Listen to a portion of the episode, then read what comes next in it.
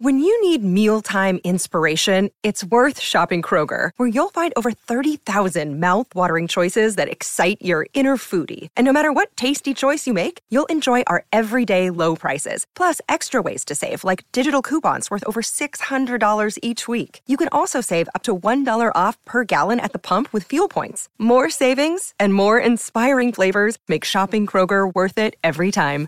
Kroger, fresh for everyone. Fuel restrictions apply.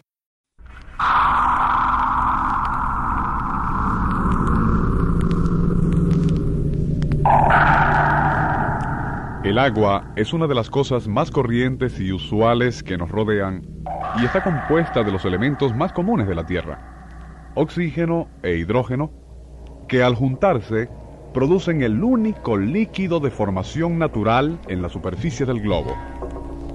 Forma los mares, ríos, lluvias, se encrespa, se rompe en espuma, cae en forma de hielo y nieve, forma nubes de algodón y refleja el esplendor del crepúsculo.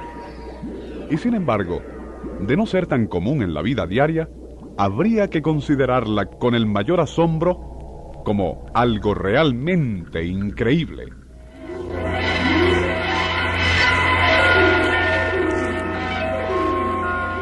Nuestro insólito universo. Cinco minutos recorriendo nuestro mundo sorprendente.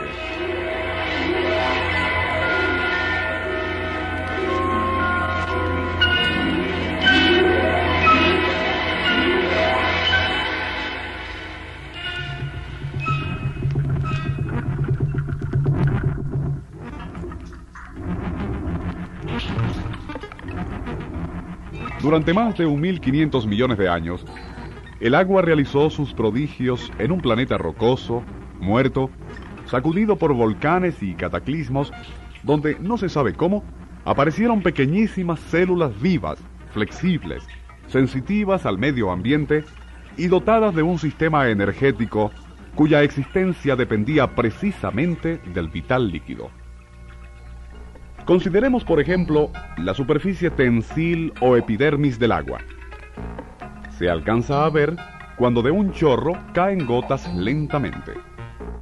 Cuando se ha hinchado tanto que ya no puede desafiar la fuerza de gravedad, lo que era una brillante esfera se convierte en un óvalo largo suspendido de un delgado hilo, luego se suelta y más velozmente de lo que la mirada alcanza a distinguir, esa piel transparente encierra cada gota en su caída convirtiéndola temporalmente en una pequeña esfera brillante. Esta piel se formará donde quiera que haya una materia más sólida que ella, porque las moléculas del agua tienen una mayor atracción entre sí. Eso se denomina tensión superficial y es lo que permite que una aguja flote o un insecto camine sobre el agua. El agua puede correr por tubos gruesos, delgados y se escurre por agujeros imperceptibles. Sube hasta encontrar su nivel y venciendo la gravedad, puede subir por materiales tales como el papel o la tela. Avanza en esta forma porque las moléculas que encabezan la columna de agua van atraídas por la materia seca que está inmediatamente delante. La capilaridad también hace que el agua ascienda desde el subsuelo a través del suelo poroso hasta las raíces de las plantas y de allí sigue su curso por tallos y hojas. El agua ejerce además acción disolvente sobre otras moléculas y algunos sólidos como la sal y el azúcar que se disuelven inmediatamente. Pero aún los más insolubles como el hierro, el magnesio y el calcio lo harán también si se dejan suficiente tiempo en el agua. Esta capacidad favoreció directamente la aparición de la vida celular. Al principio, nuestro planeta, calcinado, tenía una atmósfera emponzoñada. Pero con el tiempo, esos vapores fueron formando espesas nubes que luego cayeron en forma de aguaceros centenarios que saturaron las rocas. De allí fueron disueltos muchos elementos que se encuentran en las células vivas y llevados al mar, donde finalmente pudieron combinarse hasta saturar de sus energías elementales a todos los seres vivientes.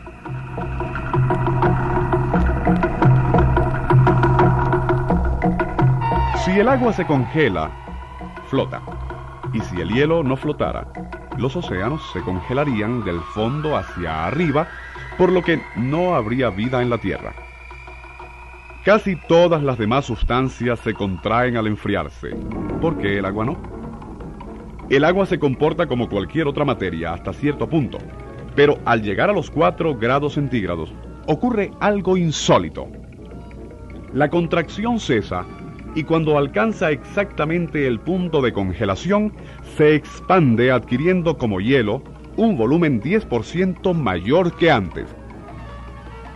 El agua tiene más capacidad para absorber calor y almacenarlo que ninguna otra sustancia, sin que aumente su temperatura considerablemente. Tal capacidad ha sido básica para la vida. Así fue como los océanos se convirtieron en depósitos de luz y calor solares. Las células vivas se desarrollaron en este tibio caldo químico y el agua siguió desarrollando las reacciones químicas de los sistemas energéticos en los seres vivos.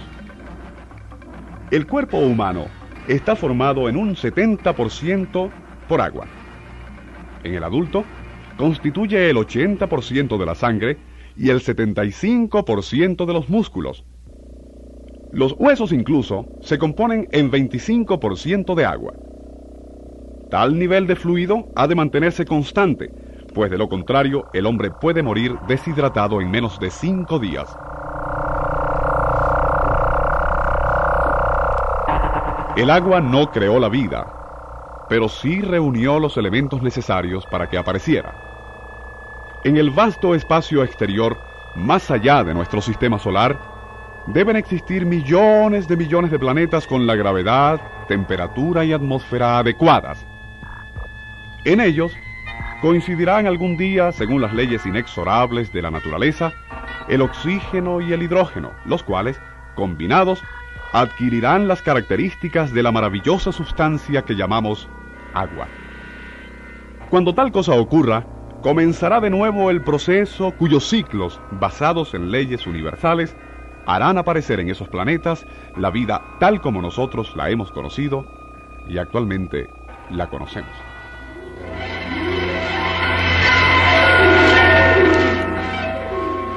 Nuestro insólito universo. Libreto y dirección Rafael Silva. Les narró Porfirio Torres.